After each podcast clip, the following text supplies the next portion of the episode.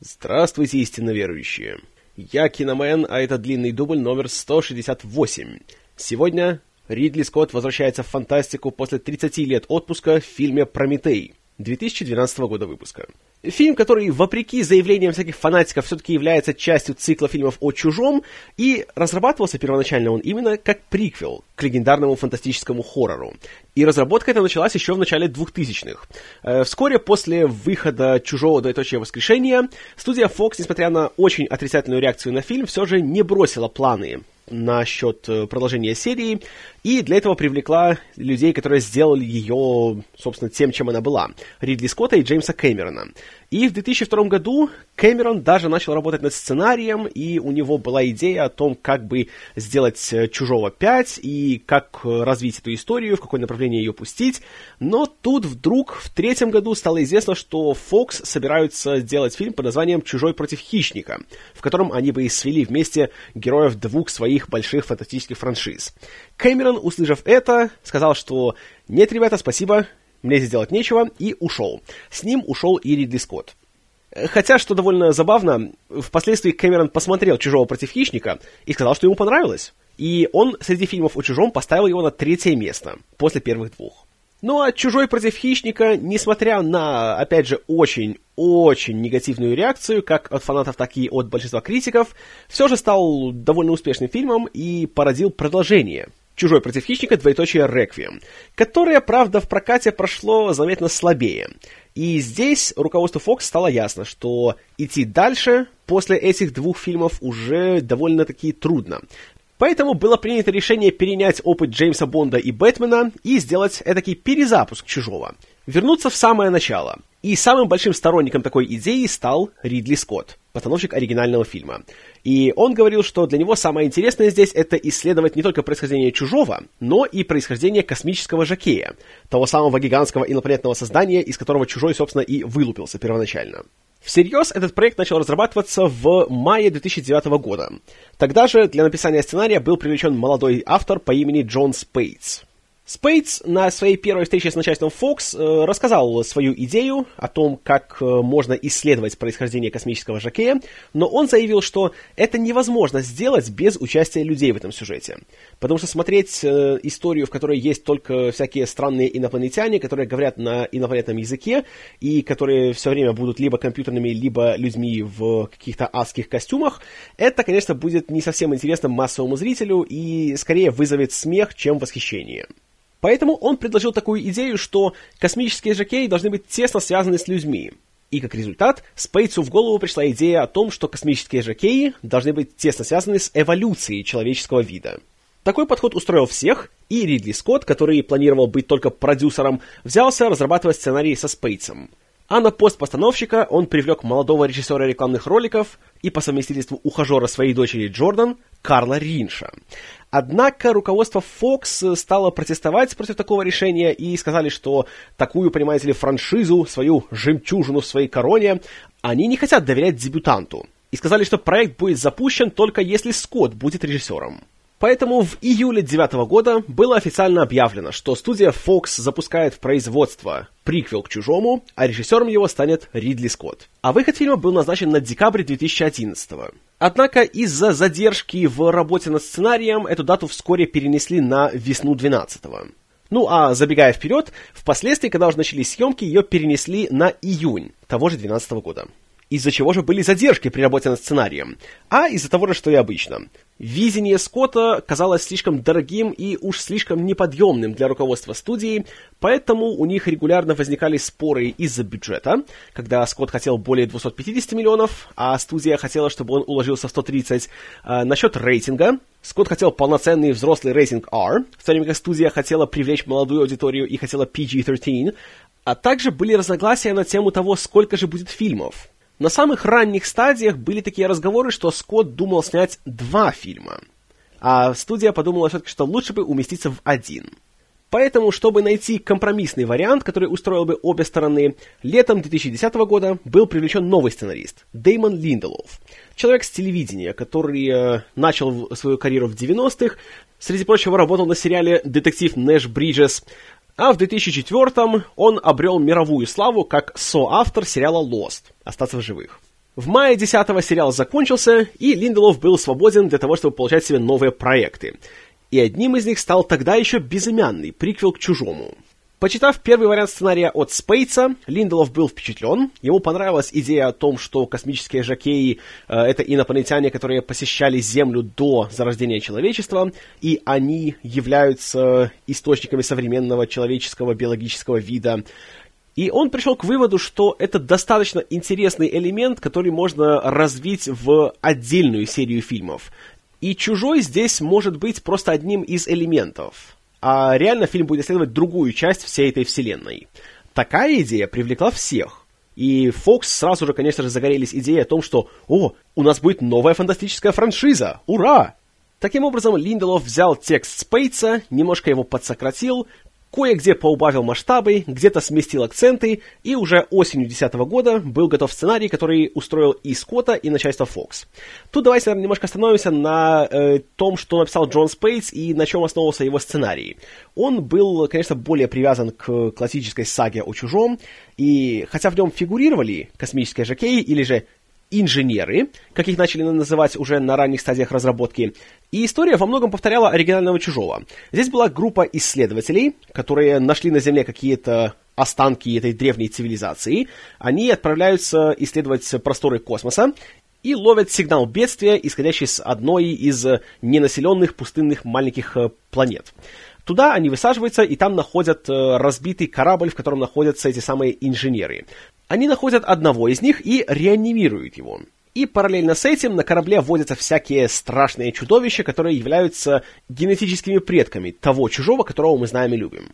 И еще по мере истории открывалось, что этот инженер был пилотом военного корабля, и то, что он перевозил, в частности, яйца с этими прото-чужими, это было оружие массового поражения которая просто во время транспортировки вышла из-под контроля, заразила одного из инженеров и пошло-поехало. Также в своей версии Спейтс развивал всякие фрейдовские мотивы из первых фильмов, и, как он говорил, его вся история завязывалась полностью на сексе. Вплоть до того, что была сцена, где наши два главных героя, ученые э, по имени Чарли Холлоуэй и Элизабет Уотс, тогда ее еще называли, э, собственно, прелюбодействуют, и из Холлоуэя, который к тому времени уже был заражен этим самым инопланетным оружием массового поражения, в момент оргазма выбирается на волю чужой. Линделов же, переписывая сценарий, все эти дела, конечно, сделал гораздо мягче. И, как я уже говорил, он э, сделал некоторые сцены гораздо менее масштабными, а следовательно менее дорогими. Например, э, по сценарию еще у, у Спейтса фигурировал миллиардер по фамилии Уэйланд, который э, является основателем той самой корпорации Wayland Ютани, которую мы знаем по оригинальным фильмам о Чужом. И наши герои отправлялись к нему, чтобы представить свои находки и чтобы получить у него финансирование на большую исследовательскую экспедицию. Так вот, он находился не на Земле, а возле Марса. У него там была своя э, собственная экосистема. У него был не то чтобы космический корабль, а была целая космическая станция с собственной биосферой и там э, у него росла всякая живность, и там можно было полностью жить, и там э, и были источники еды, и там э, жили люди, и все было такое большое, дорогое и красивое, и подразумевало, конечно же, гигантских, гигантских затрат денег. А, собственно, находка находилась не на Земле, как это в окончательном варианте фильма, а на Марсе. И начиналось с того, что наши герои э, исследуют какие-то развалины на Марсе, они проламывают какую-то стену, и на ней находят какие-то древние иероглифы. И прочитав и расшифровав эти иероглифы, они делают вывод, что это послание от древней цивилизации. Линделов все это сделал поскромнее. Хотя к моменту его участия в этом проекте уже был привлечен художник-постановщик Артур Макс, который работал со Скоттом на «Гладиаторе», и он уже даже начал немножко продумывать вселенную этого фильма, и дизайн э, всех локаций, собственно, корабля, на котором все происходило, и той самой заброшенной планеты, и того, как выглядят инженеры, и еще ряд аспектов. Когда свою версию сценария уже закончил Дэймон Линделов, то тогда, конечно, работа дизайнеров ускорилась и пошла более активно. И здесь особенно активно стал трудиться концептуальный дизайнер Дэвид Леви. За основу для э, дизайна инженеров и их места обитания и их заброшенного корабля брались оригинальные эскизы э, Ханса Руди Гигера, которые тот делал еще для оригинального «Чужого». И Гигера Скотт даже пригласил на пару дней для, э, скажем так, э, консультаций для новых дизайнеров. И он даже нарисовал им пару эскизов для новых чудовищ, которые, правда, в конечном итоге не были использованы в самом фильме. И еще забавный такой факт. Э, каждый раз, когда Скотт приезжал в какой-либо из художественных отделов фильма для того, чтобы поработать с дизайнерами, предварительно туда привозили ящик красного вина и кучу бокалов для всех участников. Вот так и шла вся дизайнерская работа. И, кстати, именно Ридли Скотту принадлежит та идея, что тот скелет космического жакея, который мы видели в «Чужом», это не скелет, а лишь внешний костюм, этакий скафандр, а уже под ним скрывается настоящий инженер. И вот еще показательный момент. Дизайнеры перед камерой открыто признавались, что на их взгляд это была дурацкая идея. Но Ридли сказал, значит, надо выполнять. За дизайн самого инженера отвечал дизайнер Невил Пейдж, который только недавно работал над перезапуском «Звездного пути». И в качестве ориентиров Ридли Скотт дал ему три фигуры. Статуя Давида Микеланджело, Элвис Пресли и статуя Свободы. Исходя из этих требований, Пейдж создал образ прообраза современного человека. За дизайн всей технологии, которой пользуется человек в этом фильме, отвечал дизайнер Стив Берг. И, среди прочего, он разрабатывал э, космический корабль, который тогда еще назывался Магеллан, а не Прометей, и всю технологию, включая скафандры, и транспортные средства, и оружие, и все мониторы, и все устройства связи, и все, что мы видим на борту этого корабля. За основу он также брал э, дизайн, сделанный для первого фильма, за который отвечал Рон Коб. Только здесь он решил, что э, если в первом «Чужом» корабль Настрому был таким тесным и темным и неповоротливым, то здесь было решено добавить больше свободного пространства, чтобы люди здесь чувствовали себя более спокойно и более свободно. И так же, как и Коб, Берг вдохновлялся мобильными нефтедобывающими станциями. А что касается большого транспортного средства для перевозки персонала, то за основу для него был взят старый чехословацкий грузовик марки «Татра». Было куплено их три штуки, их разобрали по частям, а затем уже собирали с учетом требований фильма. И все колесные транспортные средства, которые мы видим в фильме, э, работали вживую и были сделаны в масштабе один к одному, и на них реально можно было ездить на съемочной площадке. Времени на разработку у Артура Макса и дизайнеров было не так уж много, поэтому работать приходилось э, довольно в быстрых темпах, и времени расслабляться не было. Но в целом работать им было нетрудно, потому что к ним не было большого внимания со стороны прессы. А вот подбор актеров шел гораздо сложнее, особенно в том, что касается э, выбора актрисы на главную роль. Потому что тут СМИ обсасывали каждую деталь и практически ежедневно поступали всякие обновления на тему того, кто же рассматривается на главную роль в новом приквеле к «Чужому», у которого долгое время до начала 2011 года даже не было названия. И, учитывая строгую секретность проекта, даже не было известно, что это за роль такая. Кроме того, что это будет женщина, и поначалу даже ходили слухи, что это будет э, генерал морской пехоты. Ну, конечно, впоследствии это все оказалось неправдой, но кто же знал. Так вот, э, на главную женскую роль назывались в прессе такие разные-разные имена, как Кэрри Маллиган, Оливия Уайлд, Джема Артертон, Энн Хэтэуэй, Кира Найтли и Натали Портман. Однако и здесь снова Скотт и Фокс не могли найти общий язык. Потому что режиссер, недавно посмотрев фильм Нильса Ардена Оплева «Девушка с татуировкой дракона», был чертовски впечатлен игрой Номи Рапес и хотел взять ее на главную роль. Однако начальство студии говорило, что она недостаточно хорошо известна массовому зрителю, да и плюс она сама из Швеции, а как у нее будет с английским языком, сможет ли она говорить без акцента, сможет ли она убедительно еще играть на английском, поэтому тут, конечно, у них э, были долгие споры. Однако, как только Рапес э, поговорила со Скоттом, когда она приехала, прошла пробы, э, все-таки появилась уверенность в том, что она справится. Поэтому Фокс, несмотря на некоторое все-таки нежелание, поверили Скотту и дали ему зеленый свет. Ну а на фоне шумихи на тему исполнительницы главной роли очень так спокойненько было объявлено, что э, в остальных ролях появятся такие люди, как Майкл Фассбендер, который сыграл андроида Дэвида, и, что интересно, сразу же было объявлено, что его герой будет роботом. Роль корпоративной чиновницы Мередит Викерс получила Шарлиз Терон.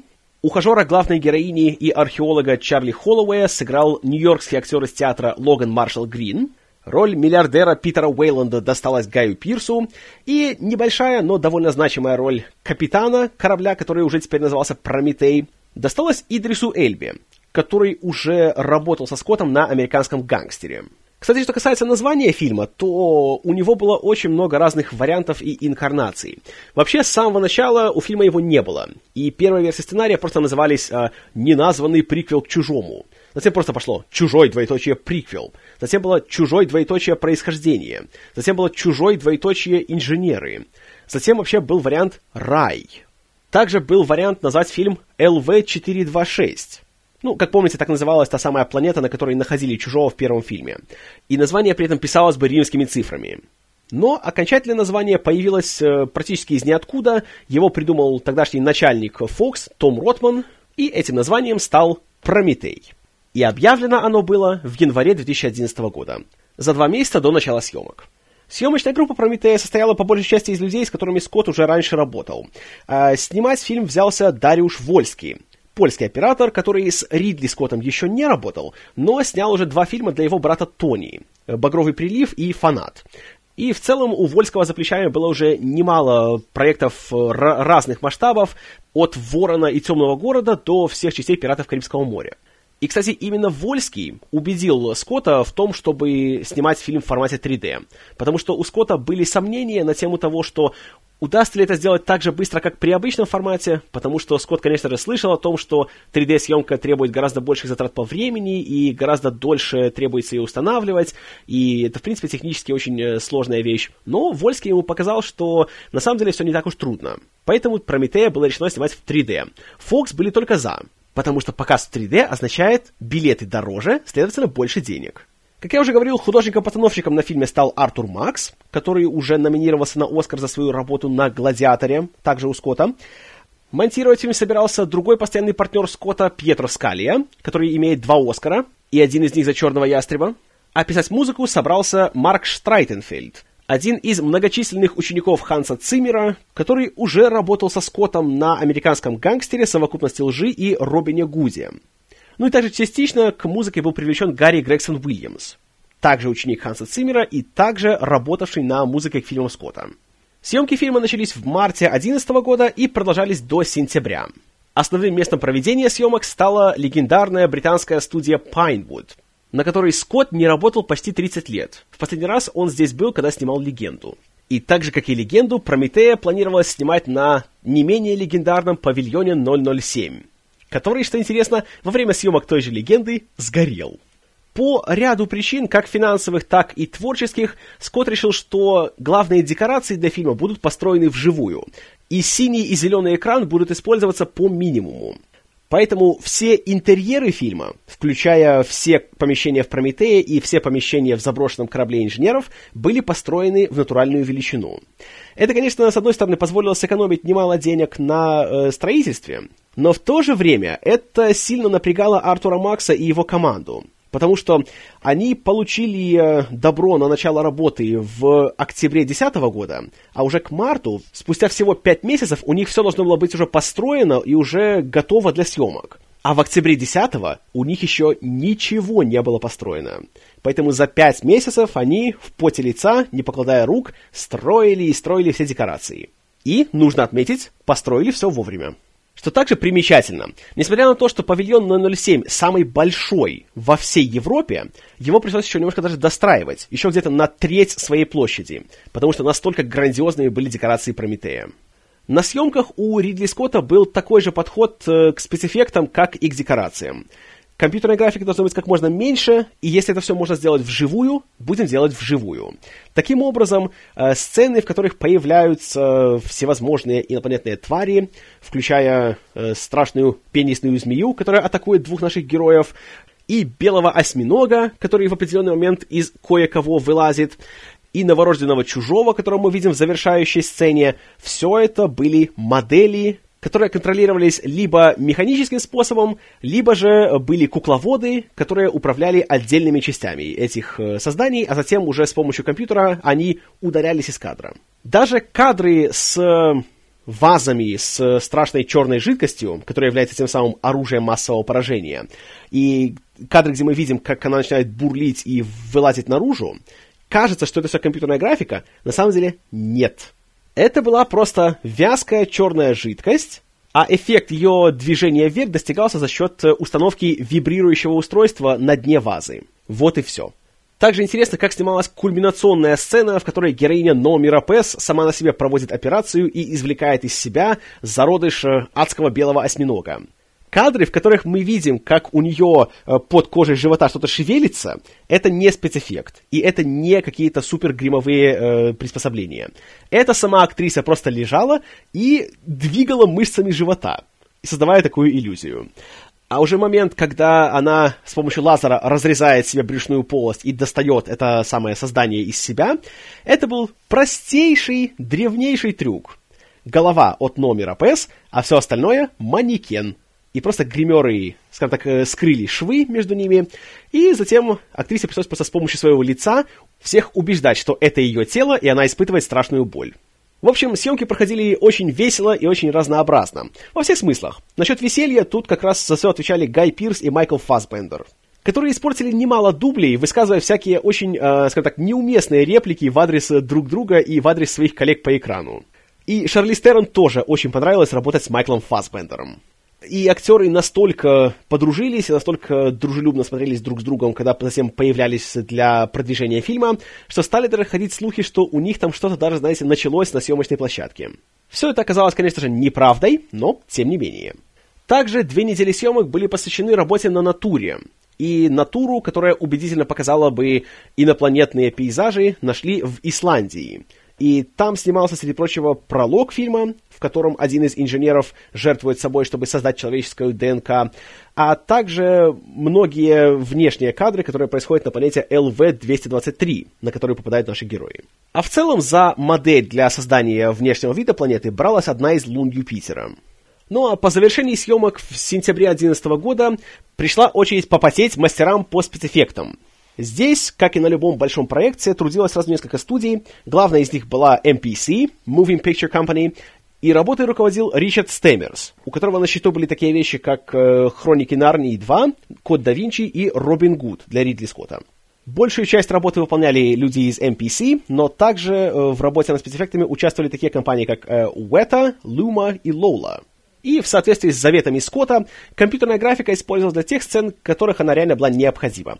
В частности, для оцифровки бегства инженеров, для создания голограммы, которую мы видим в фильме, э, для создания большой голограммы, которая показывает всю Солнечную систему, которую находит робот Дэвид, и для кадров, которые показывают корабль Прометей извне, когда он бороздит космические просторы. В прокат Прометей вышел 1 июня 2012 года. Лето прошлого года в целом было полно гигантских проектов, которые ждали миллионы зрителей по всему миру, а «Прометей», конечно же, был особенно горячо ожидаемым фильмом, потому что все-таки Ридли Скотт снова делает фантастику, после того, как много лет говорил, что он не собирается этого делать, пока не увидит сценарий, который ему понравится, и думаю, что «Вау, какой же должен быть сценарий, если Скотт после 30 лет наконец-то снова делает фантастику. Плюс у фильма была рекламная кампания, которая была очень интригующей, очень загадочной, и, конечно же, все ожидали, что будет нечто такое, вот просто нечто будет. Но реакция на фильм была, мягко говоря, смешанной. И отразилась она и на прокатной судьбе фильма. Например, в США он практически провалился. Потому что при своем бюджете в 130 миллионов долларов он собрал 126. И окупился он и принес прибыль только за счет мирового проката, где в сумме с Америкой он собрал чуть больше 400 миллионов. Что, конечно, было гораздо меньше, чем та сумма, которую надеялась получить начальство Fox от такого-то проекта. Но, увы, чудо не случилось. И я думаю, опять же, вы уже знаете, что от Прометея я был, мягко говоря, не в восторге, и вы помните, что я включил его в список худших фильмов прошлого года. И пересмотрев фильм, мое мнение ничуть не изменилось. Это все еще один из худших фильмов прошлого года. Но пойдем, как всегда, по порядку. Первые кадры фильма сразу же ставят точку в вопросе на тему того, что так является ли Прометей оригинальным фильмом или же это приквел к чужому? Является приквелом к чужому. Это видно уже по тому, как высвечивается название фильма. Как и в оригинальном чужом, нам его показывают сегментами. Появляется черточка здесь, дуга здесь, и в конце все вырисовывается в название «Прометей». И в нашей первой сцене мы впервые в, скажем так, полноценном цикле фильмов о чужом, чужого против хищника я здесь не беру, мы видим сцену, которая происходит на Земле. И мы видим, как э, летающая тарелка высаживает какого-то э, белого гуманоида-альбиноса и улетает. Почему они улетают, не сказав ему ни слова, кто он такой, что он здесь делает, мы не знаем. Тут сразу нужно отметить, что была альтернативная версия этой сцены, во время которой все это выглядело как какой-то ритуал. И вместе с ним спускались еще другие гуманоиды-альбиносы, также трехметровые, и они произносили какие-то пафосные речи на своем каком-то древнем языке, а затем оставляли его и улетали. Но Скотт решил, что надо сделать все более загадочным и более интригующим. Настолько, что впоследствии, когда ему задавали вопросы на тему этой сцены, он и вовсе начал отвечать вопросами на вопросы в стиле а откуда у вас уверенность, что эта сцена происходит на Земле? У меня такая уверенность, потому что если она происходит не на Земле, то она не имеет никакого смысла, и она никак не привязана к фильму. Поэтому я твердо уверен, что это Земля. Итак, наш гуманоид достает какую-то банку, в которой есть черное пойло из секретных материалов. Он выпивает его и начинает распадаться на атомы. И мы все еще понятия не имеем, кто он такой и зачем он это все сделал. Распавшись на атомы, он, точнее, его останки падают в водопад, и под водой мы смотрим, что его распавшиеся частицы снова соединяются и образуют человеческую ДНК. И вот сразу же здесь наступает такой, знаете, очень логический вопрос. Как это происходит? Каким образом он, разложив себя, затем делает так, что его частицы э, складываются в нечто новое? Это то же самое, что, как очень хорошо сравнил астроном Фил Плейт, что взять кучу деталей от машины, бросить их в гараж, этот гараж поднять и потрясти, а затем ожидать, что когда ты его откроешь, там будет новая машина. Вот то же самое получается здесь. Это ни с какой точки зрения, ни с научной, ни с метафизической, ни с какой-либо еще не имеет никакого смысла. Ну, ладно. В общем, теперь мы знаем ответ на вопрос, откуда произошло человечество от лысого гуманоида-альбиноса, который выпил черное пойло из секретных материалов.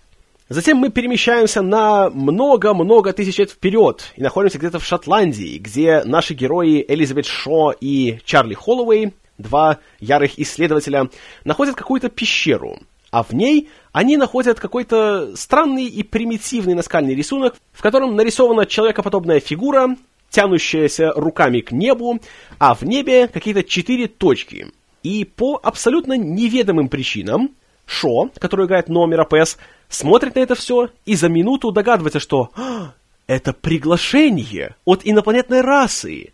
И вот мы уже находимся в космосе, где летит корабль Прометей, на котором находятся наши герои. Они все находятся в гиперсне, и на всем корабле есть только одно бодрствующее создание. Это робот Дэвид, которого играет Майкл Фасбендер, который, в принципе, ничем полезным не занимается, он ходит, он едет на велосипеде, он смотрит Лоренса Аравийского, всячески пытается копировать Питера Отула и подглядывает то ли сны, то ли воспоминания Шо. Во-первых, откуда у них такая технология, благодаря которой можно с помощью прикосновения проникнуть в сознание человека?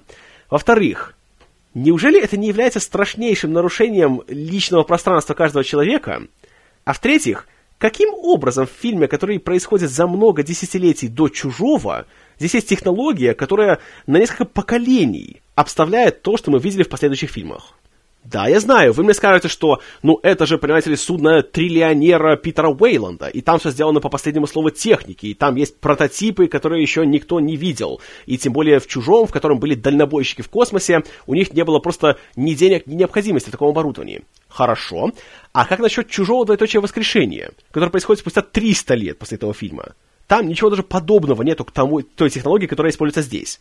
Вы хотите мне сказать, что технология пошла вниз, а не вверх? За 300 лет? Нет. Хорошо, значит, э, в сне или воспоминании Шо мы видим, как она маленькая, где-то в Африке, со своим отцом, которого играет Патрик Уилсон. И он говорит ей о смерти и о попадании в рай. Думаете, это каким-либо образом отразится на дальнейшем сюжете? И это будет иметь какую-то важность? Нет. Но вдруг быт Дэвида прерывает сигнал тревоги о том, что корабль прибыл на свой пункт назначения. И вот тоже что интересно. Дэвид робот, у него нет чувств, у него есть программа. И у корабля же был расчет на тему того, сколько он пролетит как это будет длиться по времени, и если его задача наблюдать за кораблем и обеспечивать его стабильную работу, почему он находится в каком-то левом месте? Ведь он же как робот должен был знать, что вот в это время ему надо быть там, ему нужно быть в кабине пилота и смотреть за тем, чтобы все шло гладко. А он такое чувство, что он сам удивлен тому, что «О, что, мы же прилетели? Ничего себе!» Но, тем не менее, корабль прибывает на место, все начинают просыпаться, и у всех, конечно же, нехорошая реакция после гиперсна, особенно у Шо, который испытывает страшную тошноту. И отдельно от всех, в собственном отсеке, просыпается Викерс, которую играет Шарлиз Терон. Первым делом она что делает? Начинает отжиматься. И вот здесь уже тоже возникает логический вопрос. Она отжимается, во-первых, она полуголая, а во-вторых, она мокрая от э, жидкости, в которой она находилась в гиперсне. И она прямо отжимается, с нее прямо все течет, все просто капает, вот прямо вот, вот с волос, и с носа, и со всего остального. Вопрос. Неужели нельзя было взять полотенце и просто обтереться? Нет, надо именно мокрой идти и отжиматься, да? Вот так уже просто не втерпешь, да, что даже обтереться нельзя было. К ней приходит Дэвид и докладывает, что в полете они все провели почти два с половиной года. А мы переносимся в общий зал, где находятся все наши ученые, вся наша экспедиция. Тут мы опять видим Шо, видим ее ухажера Холлоуэя, которого играет Логан Маршалл Грин, и начинаем видеть всяких других людей, которые просто маячат на фоне и, откровенно говоря, очень быстро путаются друг с другом. Среди прочего появляется биолог по имени Милберн, которого играет Рейв Спол. И он говорит, здравствуйте, я, я Милберн, я биолог, очень приятно. Так, подождите. То есть это группа ученых, которые два с половиной года летели в одном и том же зале, но вы мне хотели сказать, что они не знакомы друг с другом. Как такое возможно? Во-первых, как набиралась эта группа? Во-вторых, как они ложились в гиперсон? Они что, по одному или как? Что, как это происходило? Я не понимаю. Более того, чуть позже мы узнаем, что кроме Шо и Холлоуэя, ну и Викерс, они даже не знают, зачем они туда летели. Они не знают свою миссию. То есть у нас есть группа ученых, которые друг друга не знают, которые пролетели почти два с половиной года куда-то в какие-то дебри космоса, и они даже не знают, зачем они это делали. Ученые. Но ничего, сейчас они все соберутся, и суровая Викерс им объяснит, что к чему. При этом, вот что интересно, когда все ученые собираются вместе, у доброй половины на лице тотальное безразличие. И некоторые даже говорят, что они сюда прилетели только ради денег. То есть им вообще наплевать на всю эту миссию.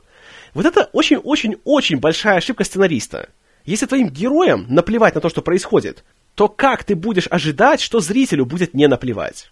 Ладно, Викерс включает гигантскую голограмму, в которой появляется престарелый Питер Уэйланд, которого играет Гай Пирс, но Гая Пирса здесь не узнать, потому что он находится под толстым слоем отвратительного грима, который выглядит так, будто Гая Пирса просто облили воском. Гай Пирс приходит, говорит, что его зовут Питер Уэйланд, что вот есть робот Дэвид, и он будет вам помогать. А теперь, Элизабет Шо, выходи и объясни всю миссию.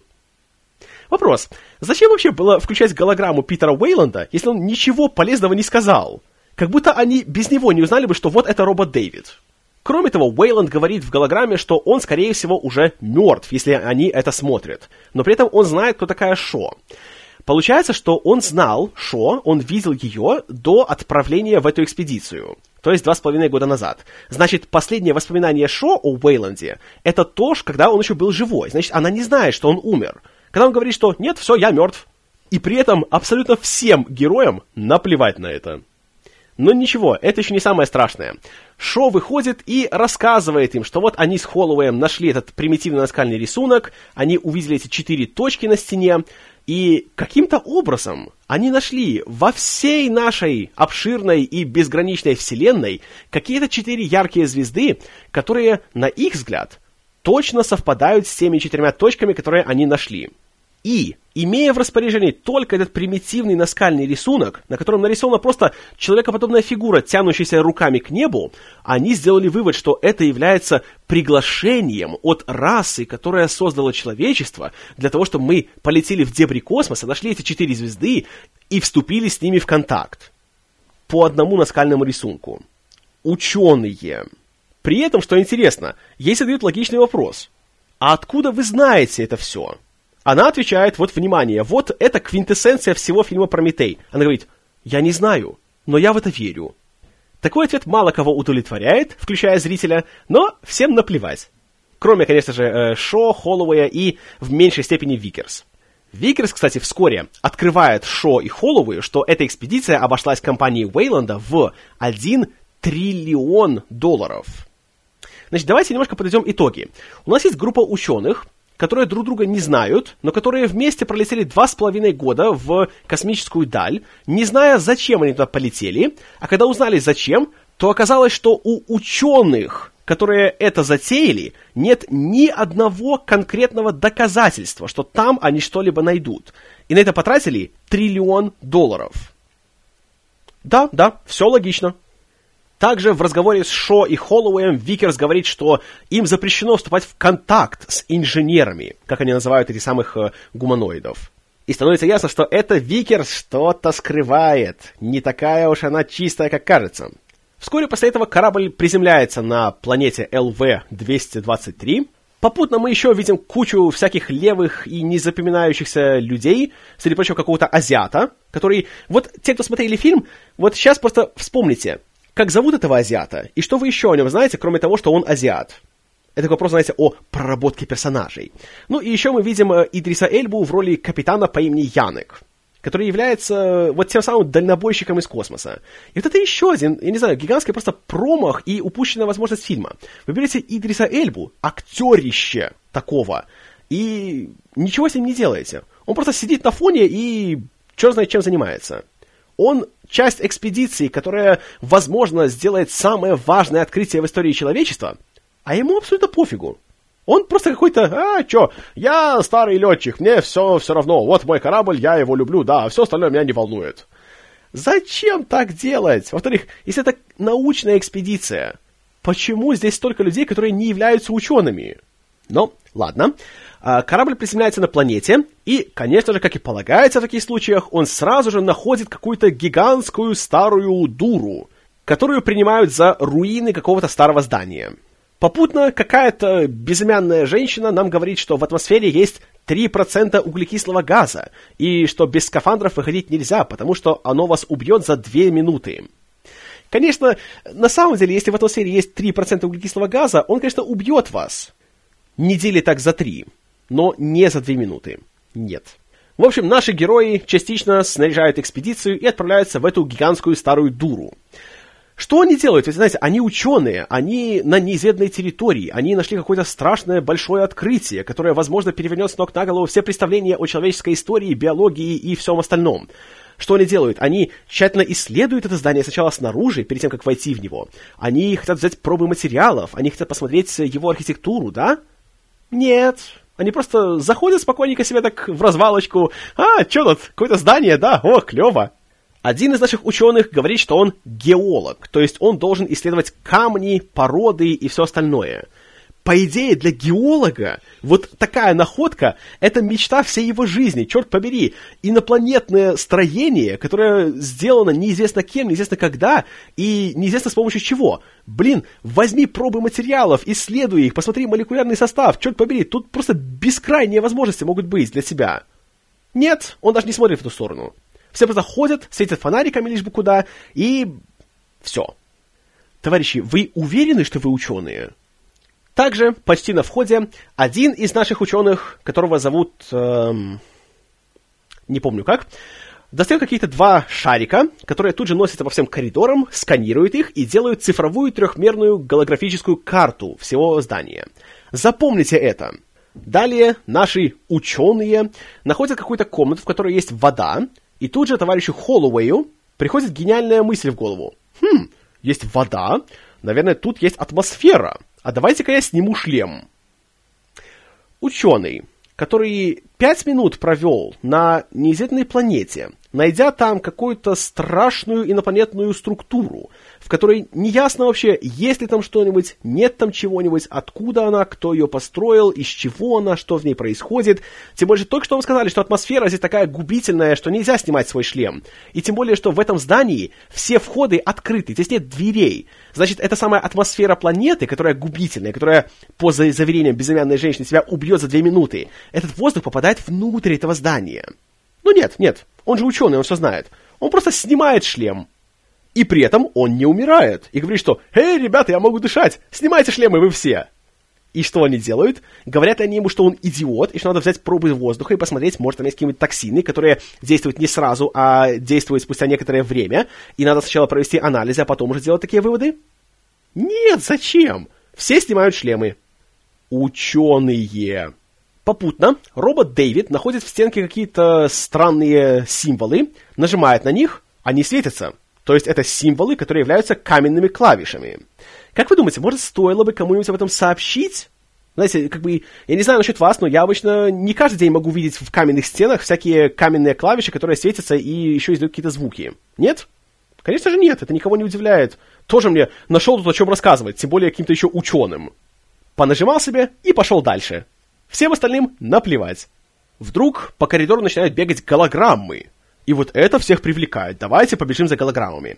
И при этом никто не задумывается спросить, простите, любую голограмму что-то должно проецировать. Что проецирует эту голограмму? Где находится ее источник? Да какая разница, это же бегающая голограмма, побежали за ней. Они добегают за голограммой до двери, под которой лежит половина раздавленного трупа. Один из наших ученых смотрит это и говорит, мне это не интересно, я хочу вернуться на корабль.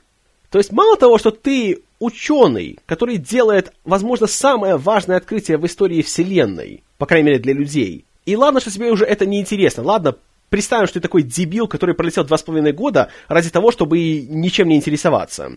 Так ты еще и тюлень, который халтурит настолько, что даже открыто говорит, что вы мне заплатили деньги, а я не собираюсь их отрабатывать. Я не собираюсь делать никакой работы. Дэвид тем временем нажимает еще на кучу каменных клавиш возле двери, и дверь открывается. Конечно же, ни у кого не вызывает любопытства, а почему Дэвид так спокойно и беспечно на них нажимает? Мало ли что может случиться. Давайте, может, изучим их, посмотрим, может, там есть какая-нибудь схема, может быть, есть какая-то последовательность в символах, может, мы сможем, как ученые, знаете, тем более, судя по всему, не самые плохие, если нас сюда отправили на миссию, которая стоила триллион долларов на два с половиной года, то, может, мы сможем как-то что-то, знаете, с помощью научного ума здесь э, что-то дедуцировать, нет? Конечно же, нет. Он нажал, открылось, пошли дальше. За дверью они находят комнату, в которой находится большая каменная голова и куча каких-то емкостей с какой-то черной жидкостью, с тем самым черным пойлом из секретных материалов. Исследуя комнату, Дэвид видит, что на стенке есть рельефное изображение чужого. Серьезно, человека подобного чужого. Вот у него ноги, вот скелет, вот ребра, и вот его продолговатая голова. Запомните это. Шо и Холлоуэй находят отсеченную голову того самого трупа, который лежал под дверью, и упаковывают ее в сумку. В это же время с корабля они получают сообщение, что приближается буря, и надо уходить. Холлоуэй, правда, страшно подавлен. Он смотрит на эту комнату, в которой он уже нашел, черт побери, открытие, которое переворачивает с ног на голову все наши представления обо всем. А нет, он расстроен, потому что он мертвый, а я хотел с ним поговорить. Холлоуэй, напомню, является археологом.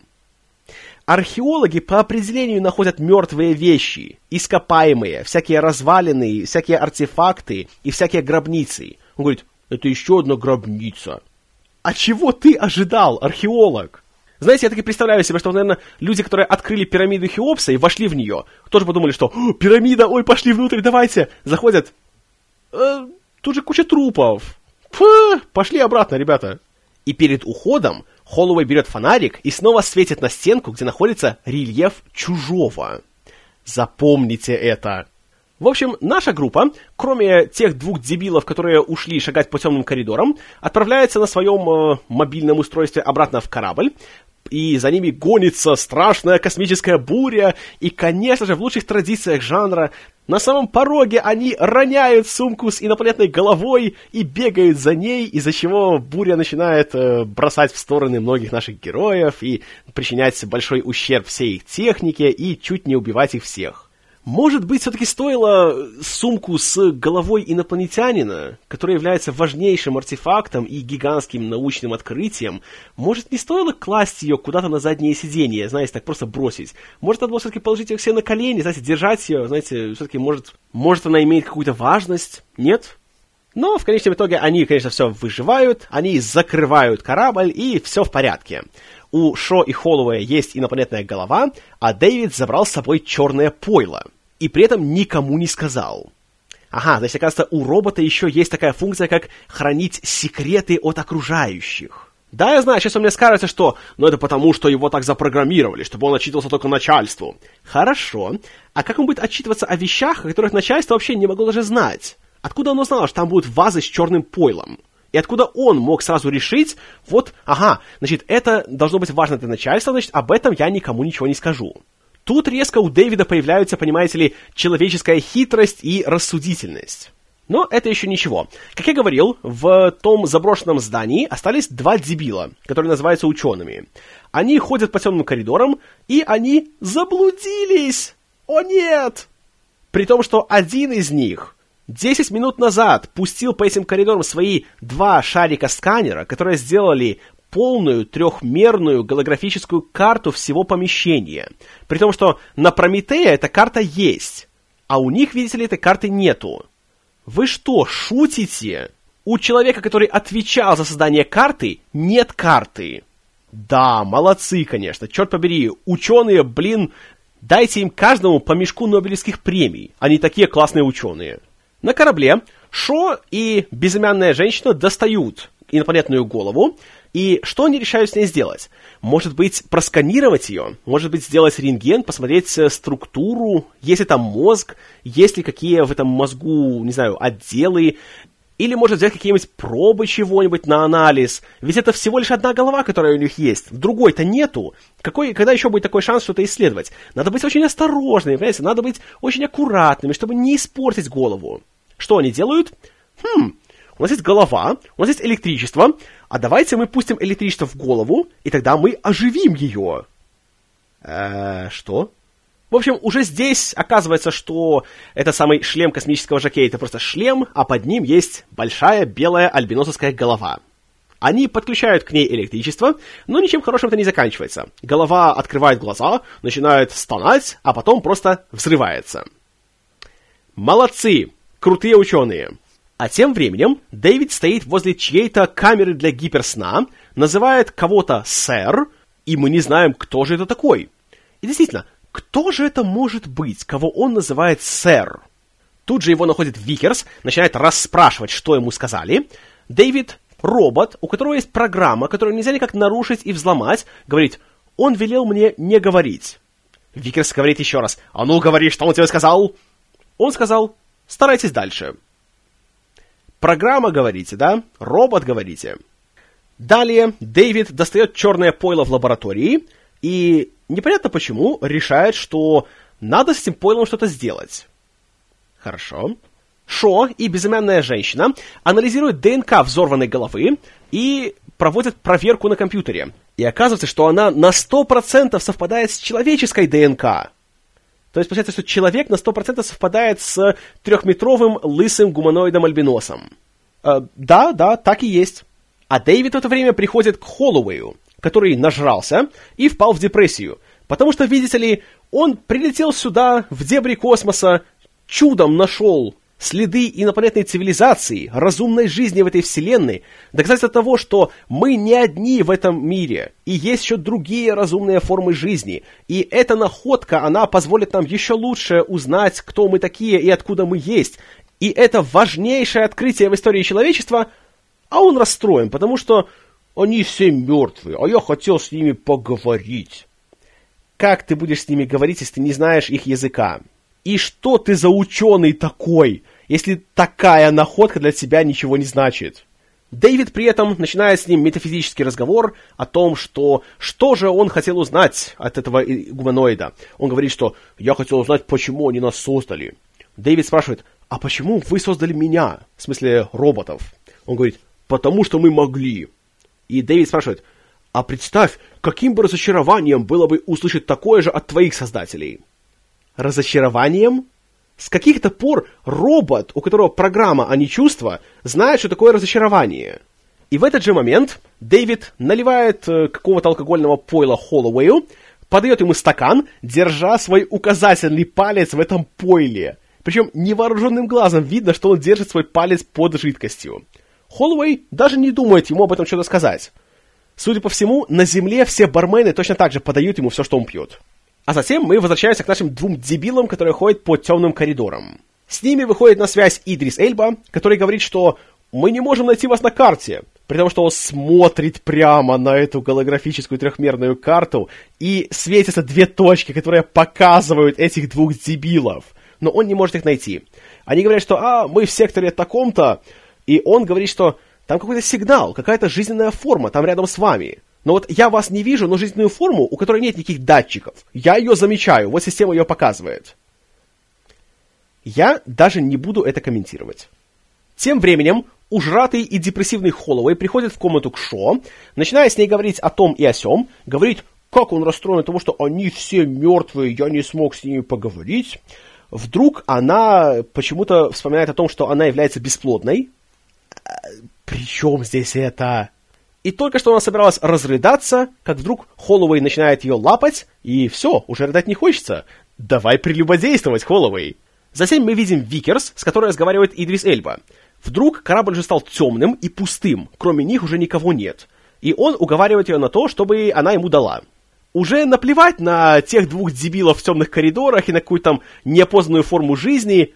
Ну и логично, вот ведь Шарли Стерн здесь есть, она лучше, чем два дебила. Поэтому, ну, пошли с ней. Причем самое классное, каким образом он ее совращает. Он говорит, а ты чё, робот?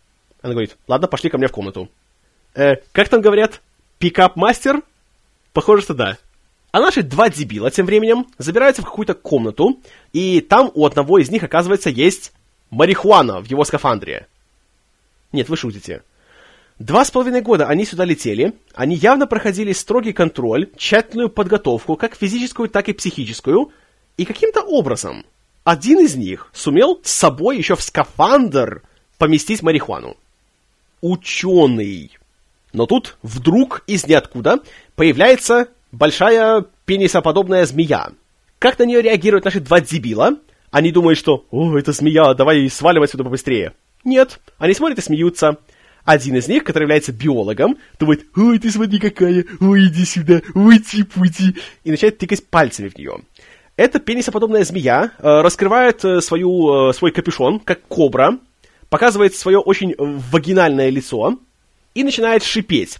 Что делает дебил, который тычет в нее пальцем? Думаете, он испугался, и он подумал, «О, нет, нет, ну тебя нафиг, я побежал отсюда». Нет, он думает, «Ой, ты смотри какая, давай я тыкну тебе пальцем в твою зубастую рожу, ничего плохого не произойдет». И здесь следует упомянуть, что тот, кто тыкает пальцем, это не тот чел, у которого марихуана в скафандре.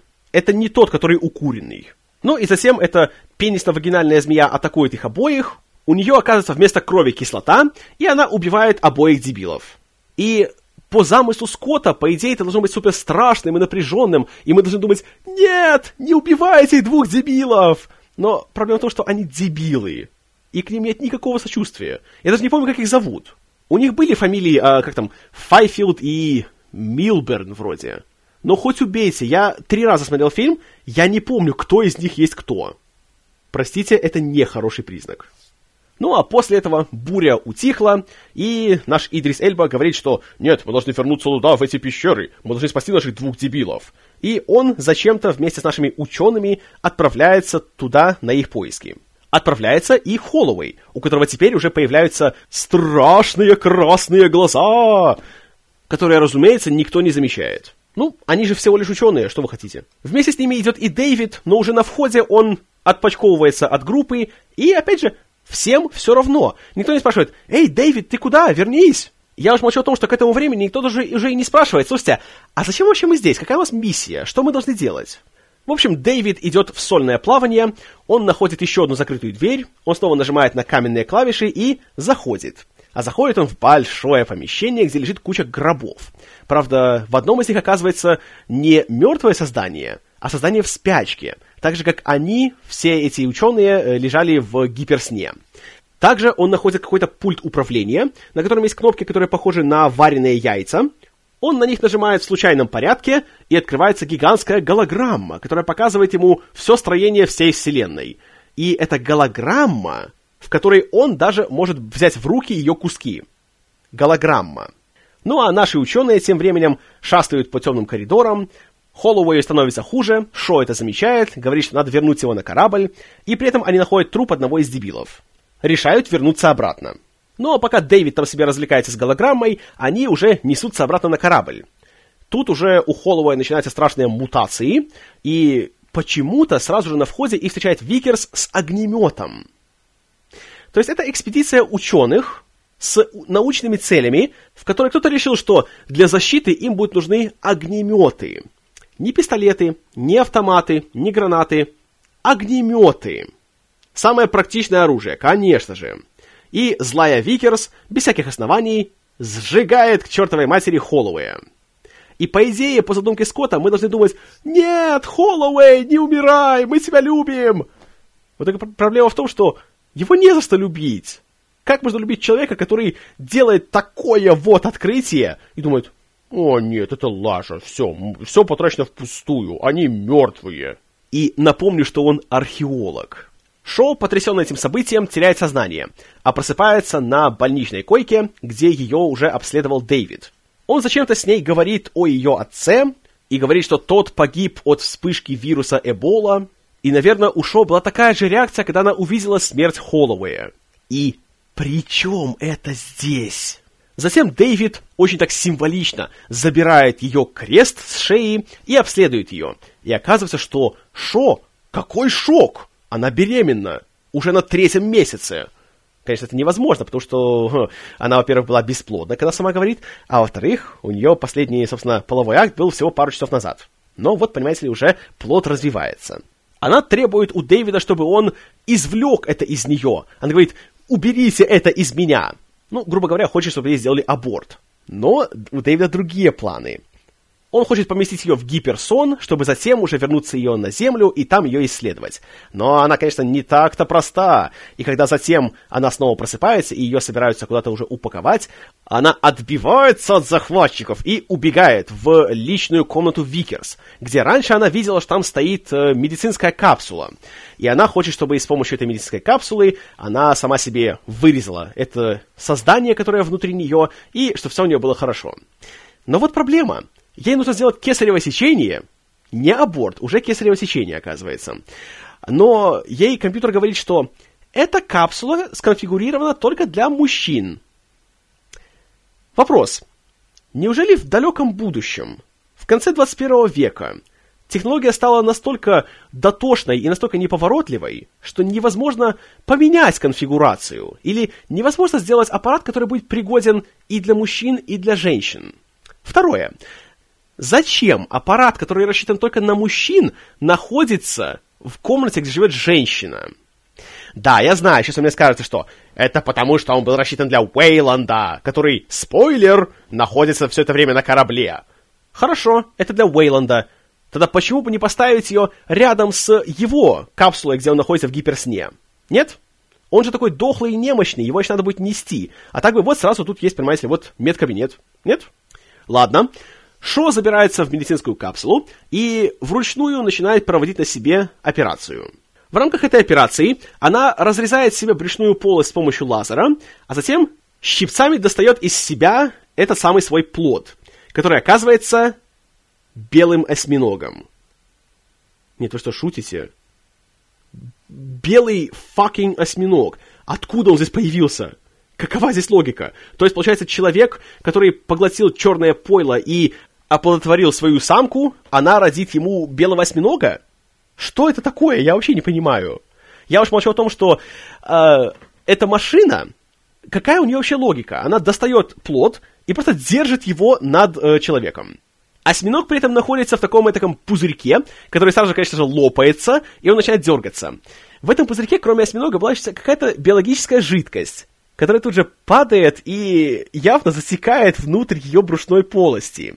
Но, конечно же, никакой инфекции у нее от этого не возникнет. Нет, вы что? И при этом, что происходит с ее этим разрезом? Машина его зашивает. Каким образом? Ведь это же, знаете, э, футуристическая технология, это фантастика, и все по последнему слову техники, все такое крутое, да? Лазером ее разрезала. Наверное, и зашивать будет, когда тоже, так, знаете, так фешенебельно, так футуристично. Может, тоже лазером, знаете, так сразу прижечь рану на месте, и чтобы дезинфекция и все дела? Нет. Ее э, разрез зашивается с помощью стейплера. Вот она, технология медицины будущего. Стейплер. В конечном итоге Шо удается освободиться из э, медицинской капсулы и сбежать от своего новорожденного белого осьминога. А тем временем в грузовом отсеке появляется паукообразный второй мутировавший дебил, который начинает на всех нападать и всех очень сильно бить. И это бы имело какое-то значение, если бы я знал вообще, кто эти люди. И почему мне должно быть не все равно, что он их убивает. А Шо в это время слоняется по коридорам корабля, одевается, бегает со своим зашитым стейпером животом и находит страшную тайну о том, что, оказывается, Уэйланд все это время был на корабле, и он жив. Вопрос. Если он здесь главный начальник, если это, это его экспедиция, если он вложил в нее свои деньги, зачем вообще было держать свое нахождение здесь в тайне? Как будто кому-то не все равно. Мы уже видели, что большинству этих так называемых ученых совершенно наплевать на то, что здесь происходит. Так зачем вот это было делать? И как будто мы не могли догадаться, что если здесь есть Гай Пирс, то он появится более чем на одну минуту. Но я ж молчу о том, что зачем брать Гая Пирса, который на самом деле актер еще очень даже молодой, чтобы играть ходячую восковую фигуру? Неужели нельзя было взять актера постарше? Какого-нибудь, не знаю, Кристофера Пламера, или Энтони Хопкинса, или Питера Отула. Как раз была бы такая забавная отсылка к Лоренсу Аравийскому, которого так любит Дэвид. Но нет, надо брать Гая Пирса и нарядить его в тонну отстойного грима. Дэвид разбудил его, потому что он узнал, что есть живой инженер, и они все пойдут, чтобы с ним разговаривать. Вместе с Шо. В то же время Идрис Эльба догадывается, что эта планета — это не место обитания инженеров, а это их просто перевалочный пункт. И на самом деле они его используют для того, чтобы хранить здесь свое оружие массового поражения. И вот такие они все сволочи, и вы все сволочи, то, что сюда прилетели. И при всем при этом у него с Шо есть такой забавный диалог. Она говорит, что это была ошибкой, не надо было сюда прилетать. И он говорит, давай, полетели отсюда, я собираюсь отсюда уходить. А она ему говорит, а разве ты не хочешь их увидеть и узнать, откуда мы произошли? Девушка, ты уже определись, пожалуйста. Или это была ошибкой, или ты хочешь узнать, откуда мы произошли. На что Эльба отвечает сакраментальной фразой «Мне все равно». Как я его понимаю? Также мы узнаем, что Викерс это... О, какой шок! Она дочь Уэйланда! И кого это волнует? В общем, они всей своей дружной шайкой идут в ту комнату, где были гробы инженеров. Они открывают гроб с живым инженером. Они его будят. Он начинает ворчать. Дэвид что-то ему говорит на санскрите, судя по всему. И если кому интересно, то на самом деле то, что он говорит, это просто переведенная на праиндоевропейский язык э, прощальная речь Роя Бетти из «Бегущего по лезвию». Инженеру она не нравится, и он отрывает голову Дэвиду. А затем он убивает Уэйланда, и все. Также он убивает ту самую безымянную женщину, ну и ладно, а Шо в панике начинает убегать. Инженер же после этого садится на свой пульт управления, одевается в свой скафандр и превращается в космического жакея. И я не буду даже указывать на то, что это никак не клеится с мифологией чужого, даже в плане размеров. Посмотрите еще раз ту сцену, где в «Чужом» наши герои находят космического жакея, и посмотрите, какая между ними большая разница в размерах. Посмотрите, какая разница в размерах здесь. Ну, ладно. Так вот, значит, э, этот корабль собирается взлететь, потому что, предположительно, инженеры ненавидят человечество и хотят его уничтожить с помощью черного пойла. То есть их план по уничтожению человечества заключается в том, что они будут находиться на этой планете в спячке, у них ничего не будет происходить, и они просто будут ждать, пока человечество э, освоит науку, освоит путешествие в космосе, найдет чисто случайно в какой-то пещере какой-то примитивный рисунок, который они истолкуют как приглашение в дебри галактики, они найдут это место, они чисто случайно с первой попытки найдут эти развалины этого корабля, они придут туда, они найдут способ, как пробраться в эту комнату, они найдут способ разбудить этого инженера, и чтобы он проснулся, увидел людей, оторвал голову роботу, убил Уэйланда, сел за пульт управления, и тогда взлетел со своим черным пойлом и полетел в сторону Земли. Да-да, все логично. Но тут героический Идрис Эльба и безымянный азиат решают героически Прометеем затаранить корабль космического жокея. Что они и делают. А Викерс тем временем панически пытается эвакуироваться с Прометея. Что она и делает.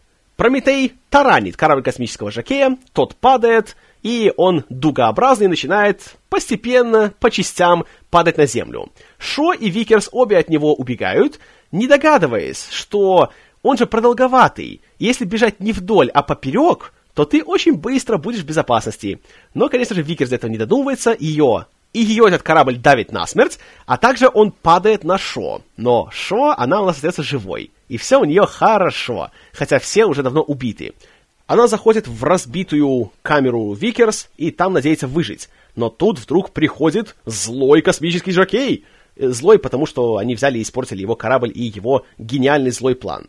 Он пытается убить ее, но она защищается с помощью топора, а затем, приготовьтесь, появляется белый осьминог, который менее чем за сутки вырос до гигантских размеров, и он начинает драться и убивать космического жокея. Вот к чему свелась вся эта большая сага и вся эта история, а знаете, о происхождении человечества, которая полна всяких философских тем и вопросов, и она заставляет нас задуматься о том, что а действительно ли мы произошли от тех, от кого нам кажется, или, может, мы являемся потомками инопланетной расы. И все сводится к тому, что Трехметровый гуманоид-альбинос без волос, в трусах, дерется с белым осьминогом. Вот к чему свелась ваша-то вся философская притча. Без комментариев.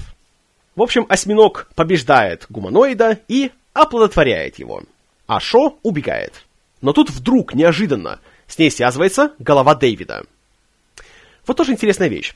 Дэвид, получается, это модель робота, которая вышла раньше, чем Эш из первой части, и чем, тем более, чем Бишоп из второй. И помните, что было с Эшем, когда ему оторвали голову в первом фильме? Он сломался. И чтобы затем его включить, надо было подключать его к источнику питания и манипулировать всякими там его адскими внутренностями. Здесь же не надо. Дэвид спокойно функционирует, как оторванная голова. То есть у него, получается, в одной только голове есть все, что нужно. И источник питания, и его жесткий диск, и вся его оперативная память. И интересно то, что его тело при этом не движется, не ходит и не ищет голову. А жаль. И кроме того, у него еще есть Wi-Fi в голове. Иначе как он, находясь в развалинах корабля космического Жакея, связывается с Шо? Я не знаю. И он говорит ей, что «Я могу тебе помочь. Есть еще корабли на этой планете» откуда он это узнал. Но она соглашается. И она, которая только что бегала со своим зашитым стейплером животом, даже не думает передохнуть или хотя бы вернуться на землю. По крайней мере, чтобы, не знаю, полечиться, что ли. Нет. Она вместе с головой Дэвида, зачем его тело, головы хватит, отправляется на тот самый корабль, взлетает, предварительно оставив сообщение для людей, зачем, я не знаю, и куда-то улетает, чтобы найти, откуда пришли эти гуманоиды-альбиносы. То есть сначала она говорит, что не надо было сюда прилетать, и что это все только привело к гибели и смерти и страданию.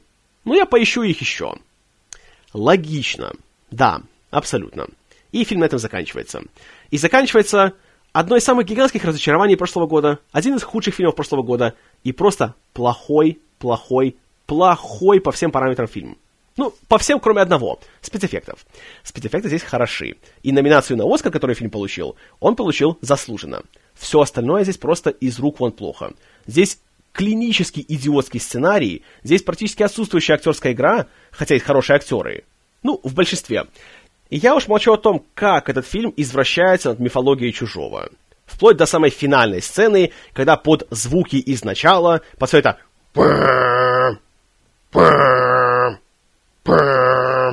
появляется первый чужой. Он вылазит из оплодотворенного космического жакея. И я уж молчу о том, что какой у него размер, и что он просто физически не поместился бы в организме этого гуманоида. Но это еще ничего. Вопрос в другом по логике сюжета получается, что если мы хотим получить одного чужого, нам нужно получить человека, заразить его черным пойлом, заставить его оплодотворить э, женщину, чтобы она родила белого осьминога, а затем, чтобы белый осьминог оплодотворил гигантского трехметрового лысого гуманоида альбиноса. Тогда тот родит чужого. Тогда вопрос, откуда в том помещении, в той гробнице был рельеф чужого?